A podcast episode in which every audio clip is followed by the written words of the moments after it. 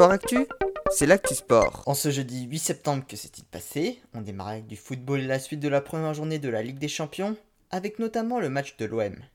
Les Marseillais se sont hier soir inclinés 2 à 0 face à Tottenham.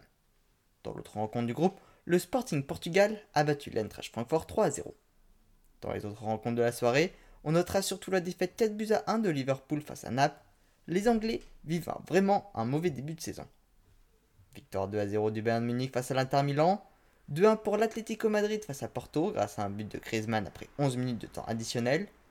4-1 pour l'Ajax Amsterdam face aux Glasgow Rangers. Et large succès 5 buts à 1 de Barcelone face au Victoria Platzen. Ce soir, place à la Ligue Europa et la Ligue Europa Conférence avec Nantes, Rennes, Monaco et Nice. Également en football, Lorient recevait Lyon en match de retard de la deuxième journée de championnat. Les Bretons se sont imposés 3 buts à 1 et sont pour le moment 5 du championnat à 3 points du Paris Saint-Germain.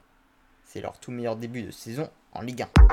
En tennis, les autres quarts de finale de l'US Open se sont joués dans la nuit.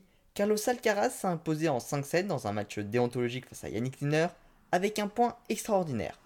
Je vous mettrai la vidéo sur mon compte Instagram. Il retrouvera l'américain Francis Tiafoe, surprenant vainqueur en 3-7 d'André Roublet. Et chez les dames, Arina Sabalenka, victorieuse de Carolina Pliskova, retrouvera Iga Swiatek en demi-finale. La polonaise a éliminé Jessica Pegula. Cette nuit, Caroline Garcia affrontera Antia Burr pour une place en finale. En cyclisme, 18e étape de la Vuelta, victoire de Remco Evenepoel qui conforte donc son avance au général. Il s'est imposé devant Henrik Mas et Robert Gesink qui s'étaient échappés en début d'étape. Timo Pinot, lui aussi dans l'échappée du jour, a franchi la ligne d'arrivée à la 6 position. En waterpolo, les Français affrontaient la Géorgie en place de 5 à 8 de l'Euro. Les Bleus se sont imposés 7 à 5 et affronteront dimanche la Grèce pour accrocher une cinquième place. En voile, la solitaire du Figaro a été remportée par Tom Laperche qui s'est imposé sur la troisième et dernière étape. Enfin en rugby, nous sommes aujourd'hui à un an du lancement de la Coupe du Monde 2023.